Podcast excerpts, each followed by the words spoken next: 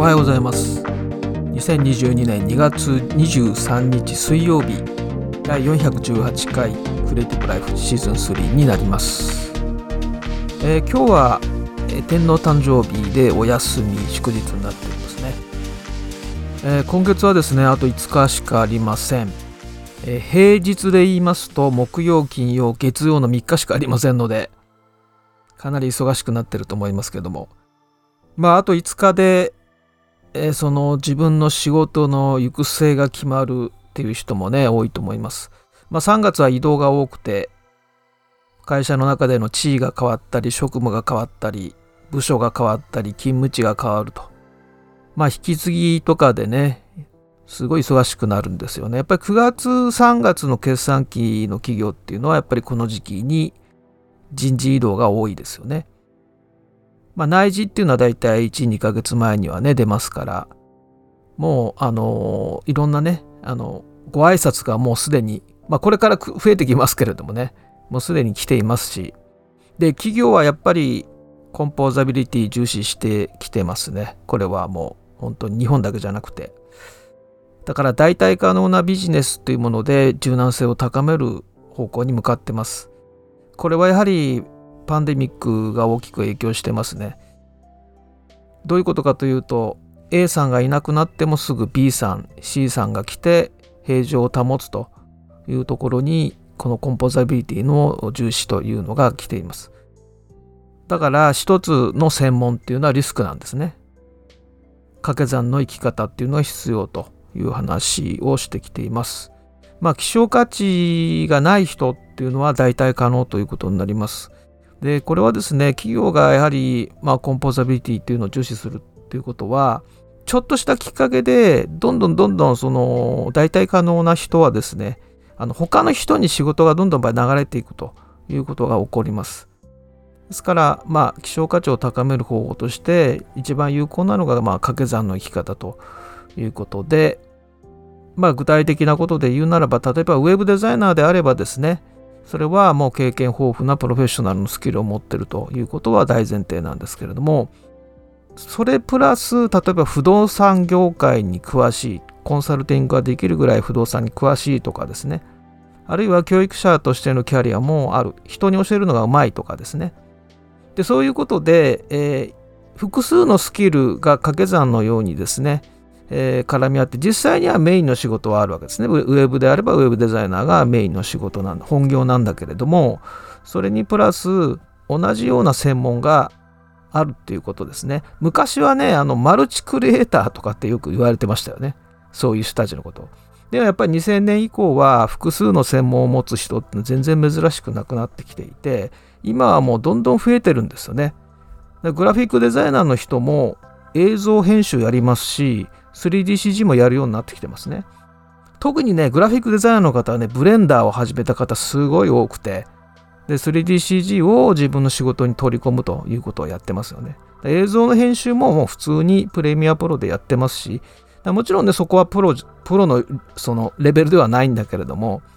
だから専門をたくさん持つっていうのがもう当たり前で、かつて昔マルチクリエイターとかって呼ばれてたようなね、そういう特殊な人じゃないんですよねすでに。でそうやって自分の希少価値を高めるということをみんなやってるということですね。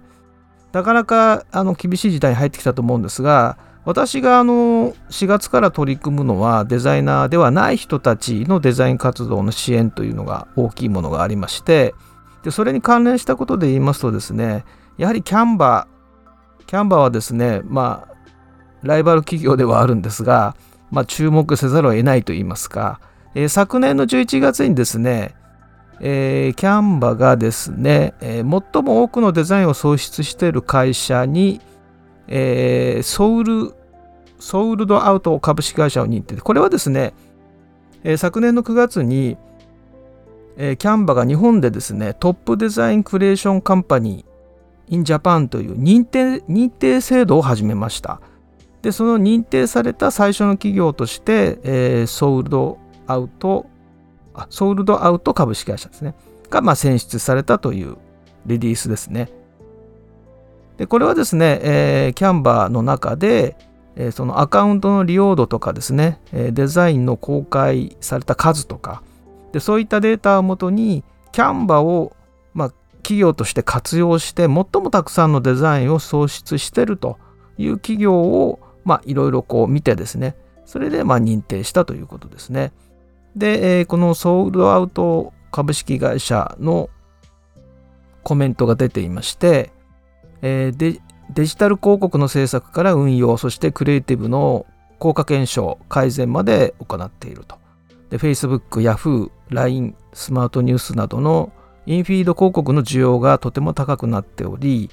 えー、クリエイティブの大量供給が常に求められていると。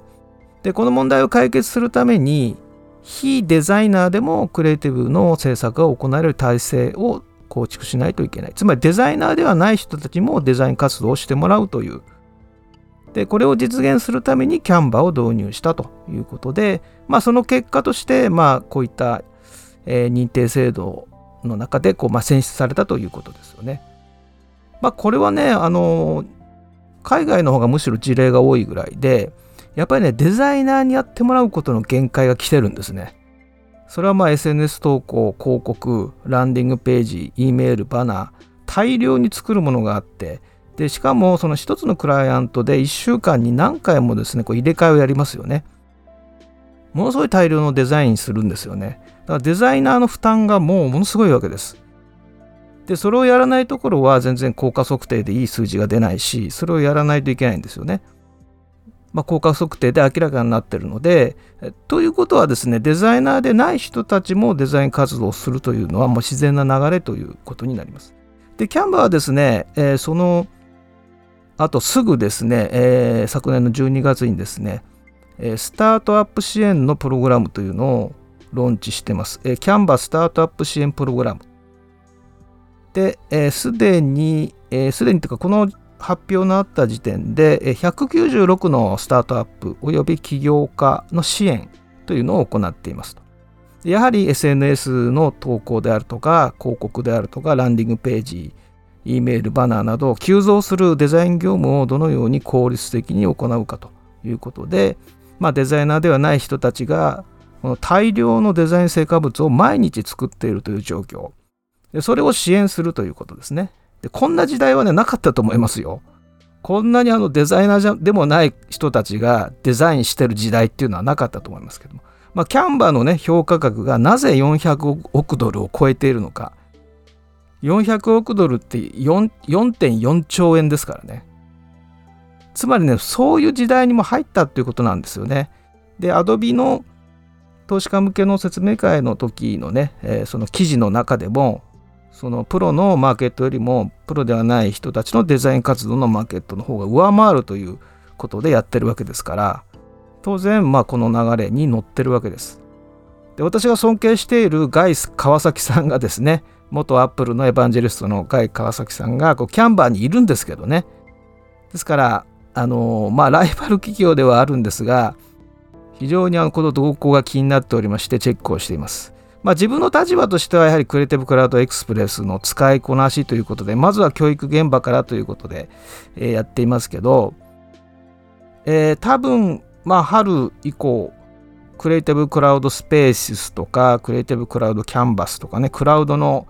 サービスが出てきますし Photoshop ウェブとかイラストレーターウェブも正式版になっていくと思います。すでにもうウェブ版としてはライトルームがウェブ版ですよね。ライトルームウェブがありますし、アクロバットウェブもあります。どんどんですね、ブラウザーで作業ができるようになっていくんですね。でそうすると、まあ、あのデザイナーではない人たちがですね、もうすでにですね、えっ、ー、と、キャンバと、それから日本だとね、スタジオっていうね、あのウェブのそのクラウドのツールがあるんですけれども、えっ、ー、と、あとなんだ、なんかいくつかもうすべてブラウザーでね、もうできるワークフローでやってんですよね。結構ちゃんとしたデザインで行われてるっていうところがすごいと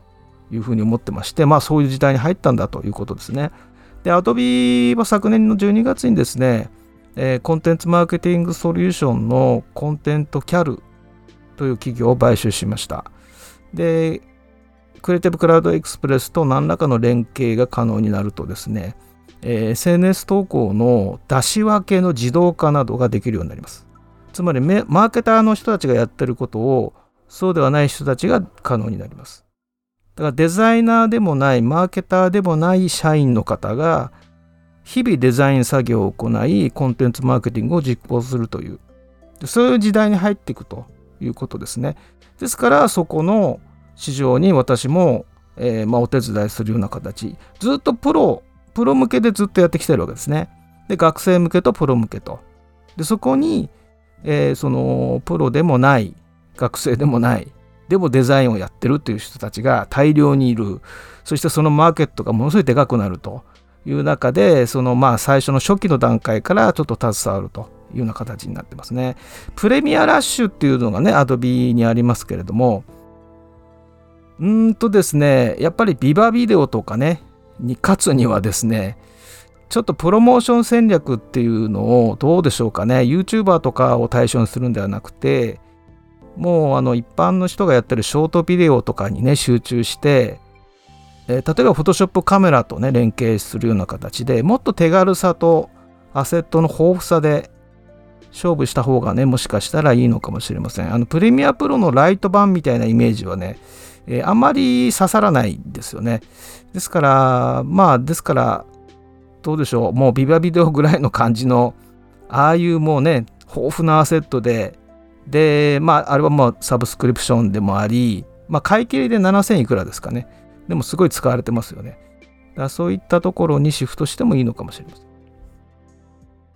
はい、えちょっとニュースを紹介したいと思うんですけども、文化通信社のニュースサイトで、講談社のですね、決算、えー、83期ですね、第83期、決算の数値が出ていまして、まあ、売上高1700えー、1707億円、7億7400万円ですね。大幅増益なんです。えー、純利益155億5900万円ですね。えー、43%増ですから。でもう少し具体的に出ていたのが日本経済新聞で、えー、昨日のニュースですね、講談社が前期純利益43%増、電子版権収入で慎重ということで、非常に良かったっていうことなんですよね。大幅増益ということですから。でですね、えー、ちょっと内訳を見ていきますと、何が良かったかっていうことですね。えー、まずですね、電子書籍ですね。まあ、漫画ですね。漫画の電子化。そして、えー、次が利益率が高い IP 展開ですね。つまり、版権ビジネスっていうことになります。ですから、この紙はダメなんですよね。電子書籍が伸びて、電子書籍といってもまあ、大半は漫画だと思いますけども、そして次が版権ビジネス。これが収益の柱となって、まあ、産業構造がこの事業構造がね、講談社の変わったっていうことで、それがまあ構想したということですね。まあ、売上高が1707億円で、そしてえー、事業収入が20パ27%増の910億円ですから非常にでかいわけですね。でその事業収入のうちの、えー、690億円910億円のうちの690億円が電子書籍の収入です。でかいわけです。そして初めて紙の本の売上高を上回ったっていうことですね。だ紙はどんどん売れなくなってるんだけど電子化をしたおかげでそこが増益になってる。そしてあとは IP ですね。版権収入です。この2本柱っていうのはとても重要だということがわかります。えーとですね、1月の27日の第391回の時に講談社のゲームクリエイターズラボの話をしました。で、これはですね、えー、昨年の6月に始まったインディーゲームクリエイターの支援プロジェクトです。え、年間1000万円支給しますとゲーム作りませんか？っていうね、そういうプロジェクトで、まあ、開発中のゲームがあれば、えー、教えてくださいと。あるいは何か作りたいゲームがありませんかと。講談社の小説とか漫画をネタにして、えー、考えた企画でもいいですというような、割と自由なんですね。で、半年ごとに500万円もらえます。で、えー、そのチェックが半年ごとにあって、で、その最大4回通りますと、えー、2000万円もらえるんですよね。で使い道は自由。で成果物の権利は開発者に帰属すると。そして、えー、担当編集者まあ講談社らしいですけども担当編集者がついて、えー、サポートとケアを行いますと。これね前にも言いましたけれども担当編集者つかないと絶対うまくいきませんから。それはだって1年とか2年で1人でゲームを作るなんていうのはものすごいプレッシャーと言いますかね。ストレスがすごいと思いますそれでだって1000万とかもらっちゃったら絶対逃げられないですよね。ものすごい負担がかかると思います。最初はいいと思いますけれども。だからまあ担当編集者がつくというのはこれもケアですね。精神的なケアとか。まあ、そういったことで絶対必要だと思いますが、まあ、そこまで面倒を見てくれるということですね。まあ、講談社のこの、まあ、純利益43%と大幅増益になりました。まあ、本のデジタル化と IP の版権収入ということですけれども、講談社がなぜこのゲームクリエイターのこういったね、最高2000万まで援助してゲームを作らせてるかというのは分かると思います。この IP ですね。IP の版権収入ってものすごいでかいわけですね。講談社がゲームという IP を持つことのメリットこれはとてつもなく大きいし今からやるべきことなんですよね。そういった意味ではあの非常になんか着々とやってるなという感じがします。あもう一つだけニュースをじゃあビジネスインサイダーのですねすいませんこれ有料記事なので、えー、もう上のとこだけさらっとちょっと話しますけれども、えーと、記事のタイトルがですね、えー、ザッカーバーグに打つ手なし失われた時価総額30兆円分はメタバースでは取り戻せないということで、えー、まあ、あのご存知の通りメタの、えー、この決算発表の翌日ですねですから2月3日にですね株価が26%以上下落したという。これね吹き飛んだ時価総額っていうのが2400億ドルなんですねつまり約27兆えー、6000億円が吹っ飛んでしまったと。で、この1日の時価総額の、まあ、損失としてはアメリカ史上最大の規模と言われておりまして、そりゃそうですよね、27兆円吹っ飛んだわけですからね。で、まあ、Facebook の収益のね、97.4%っていうのは広告、広告の事業なんですね。ほとんど広告なんです。ところが、アップルが、まあ、これもね、ご存知の通り、仕様を変更しまして、えー、閲覧履歴のその追跡を我々利用者がですね、オプトアウトできるようにしたんですよね。つまり、複数のアプリをまたいで自分の行動を追跡するということを許可するかどうかっていうのが出ますよね。アプリをインストールするときに。